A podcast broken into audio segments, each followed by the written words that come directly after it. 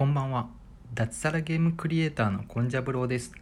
僕は20年間で100種類ほどのゲームを開発してきました。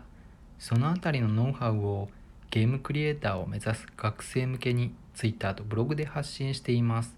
もしいいなと思っていただけましたらフォローよろしくお願いいたします。公式 LINE では友達限定コンテンツとしてゲーム作りの開発日誌を無料で公開しています。ゲーム作りの裏側に興味がある方はブログ記事からお友達登録をお願いします。今日もブログを更新しました。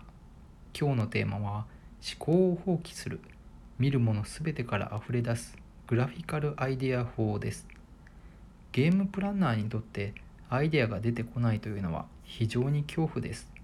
しかも焦れば焦るほど良いアイデアは出にくいものです。記憶の中からアイデアを引きずり出すのはとてもエネルギーがいります。しかも無理やり引き出したアイデアは共感されづらいです。アイデアは無理やり引き出すよりも感動から生み出す方が良いです。自分が何か感動するようなことを体験しその時に記憶から引っ張り出された記憶は引きが強くて多くの人の感情を動かしやすいからです。ゲームは見た目がとても重要なエンタメです。だからアイデアに詰まった場合は何か感動することをすると良いです。昔の偉人はアイデアに詰まった時は散歩していたそうです。